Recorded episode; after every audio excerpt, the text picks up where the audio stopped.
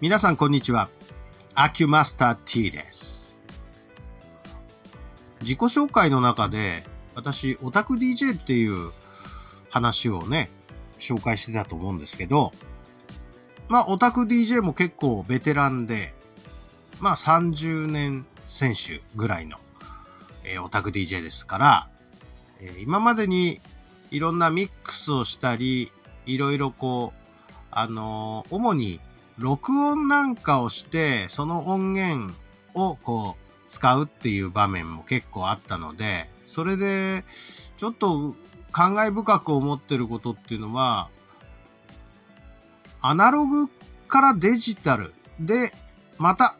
デジタルからアナログへの回帰っていうのを非常にこう歴史的な、え、変遷を非常にこう感慨深く考えるところもありまして、それでちょっと今日の収録ではですね、その、録音媒体の、その、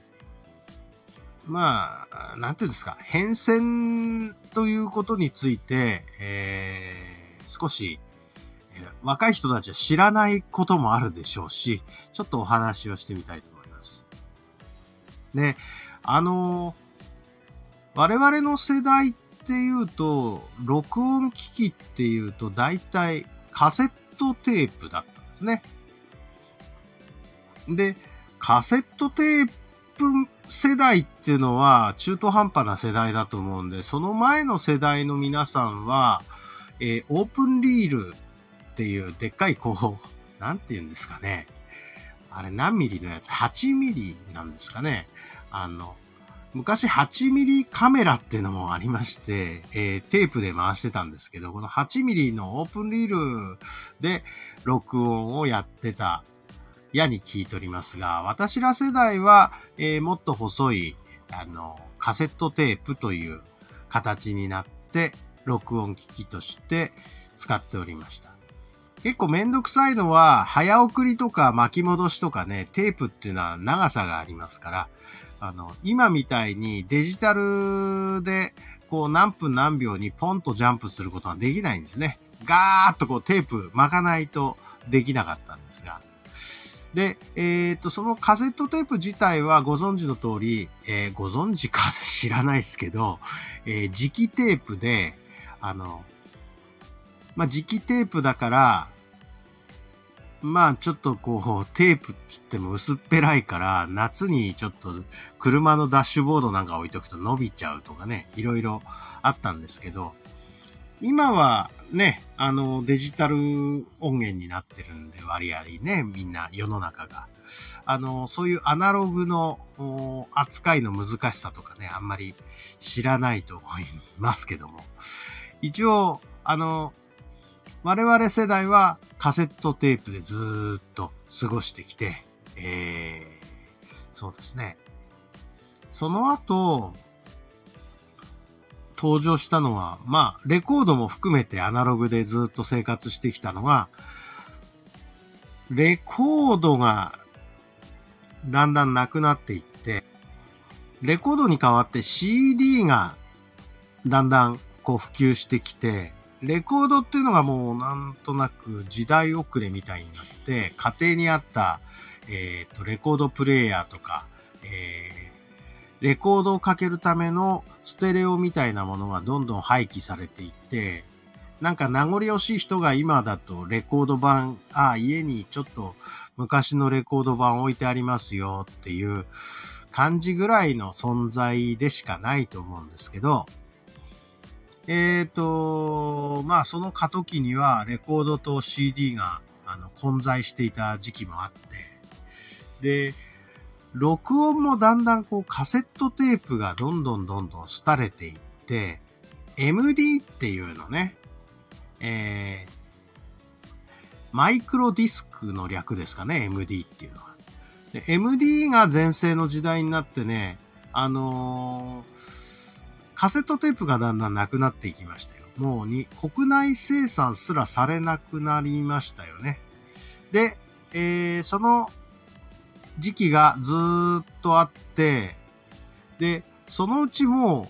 う、録音自体が、その、今だと、あの、あれですよね、SD カードとかマイクロ SD カードとか、こう、マイクロチップみたいなものに、えー、録音データが記録されるようになって、その MD さえもなくなっていくし、えっ、ー、と、音楽 CD そのまんまデジタルトゥデジタルで、あの、コピーできるようになったりして、えー、まあなんかデータ保存には、えっ、ー、と、CD みたいな CD-ROM ですよね。になったと思ったら今度は映像も入れたいからってでっかい DVD ディスクが出てきて、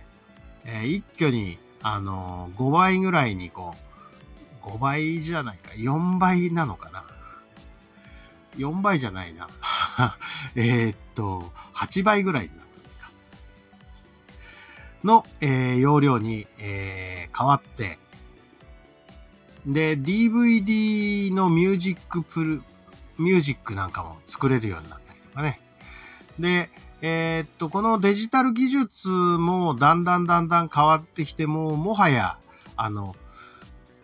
媒体自体がなくなって、こう、インターネット通信で直接データがやり取りされるようになってくると、もうこの CD さえも、あの、あんまりなくなってきちゃって。で、映像はもっとこう、高解像とかしていって、ブルーレイになって、えー、ブルーレイの大容量なんかも出てきても、昔と比べたらものすごいデータ量のものを記録できるようになっていった。